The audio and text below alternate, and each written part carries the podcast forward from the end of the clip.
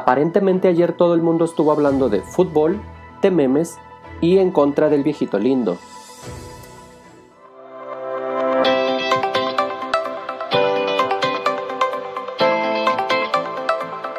Todo Twitter está hablando de esto. La tendencia sobre 13 Reasons Why se mantuvo durante todo el día. La razón, el trailer de la nueva y última temporada salió a la luz y enloqueció a los fans. Vean, el tráiler es tan intenso que el tóxico de tu novio se queda corto. Ay, Dios mío, ahí viene otra tuitera tuiteando. Ya es hora de ver a Alex en la cárcel y a Clay en el psiquiátrico. Un tuitero tuiteó. Hannah tiene que aparecer en el episodio final. Después de todo, ella es la razón de 13 Reasons Why. La tendencia sobre 13 Reasons Why se mantuvo durante todo el día. La razón, el trailer de la nueva y última temporada salió a la luz y enloqueció a los fans. Así es, el estreno de la nueva temporada es el 5 de junio por Netflix. Rosé, la integrante de Blackpink, Rosé, sigue en tendencia ahora por hacer un live stream. Todo este movimiento en redes es porque es tan talentosa que todo el mundo quiere colaborar con ella.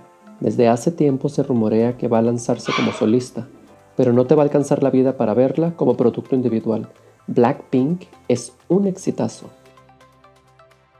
Todos necesitamos el solo de Rosé, Queremos escuchar y ver cómo brilla por ella sola, como la estrella que es. Relax. Pónganse a leer un libro y dejen de perder el tiempo esperando algo que nunca va a llegar. Next. Carmen Aristegui. Este podcast es muy variado. Nos ponemos políticos y bélicos para entrar al tema de la política en este podcast. Oh my god, qué miedo hablar de política. Me siento corrupto de tan solo ver este trending topic. Aristegui fue tendencia por una carta que dejaba entrever ataques en contra de la señora, supuestamente orquestada por la agencia de noticias Notimex. Pero nuestro respeto y admiración por ella, no por su profesión que nos viene valiendo tres pepinos, sino porque nadie merece el escrutinio público que ella y muchos pasan día a día por culpa de Twitter y la desinformación que día a día inunda las redes sociales.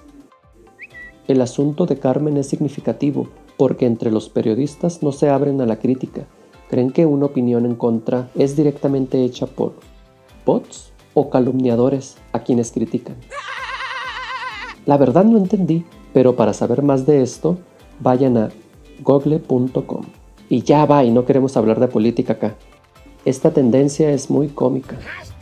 Oh my god, Tim Morena lo hizo otra vez. Nuestro viejito lindo dio a conocer como parte del proyecto de la Nación 2018-2024 el sitio proyecto18.mx para poder consultarlo y someterlo a escrutinio. Bueno, en palabras más facilitas, es un modelo participativo que compete a todos, así que si te interesa, ve a www.proyecto18.mx y opina. Mira todo el proyecto. Chicos, ¿Qué onda con esto? Un tuitero tuiteó. Qué mensos somos. No entendimos que el gobierno federal lo único que quería era darnos porno gratis. Y es que dicha liga o página de internet tiene en su servidor contenido para adultos, como esos que ves cada tercer día para no sentirte tan solo. Chicos, ven, por fin la mañanera cobró sentido. Una pajita y a empezar bien el día. Y claro que en este podcast promovemos la masturbación. Luego nos van a censurar y no vamos a tener oportunidad de hacer saber que tocarse está bien. Do it.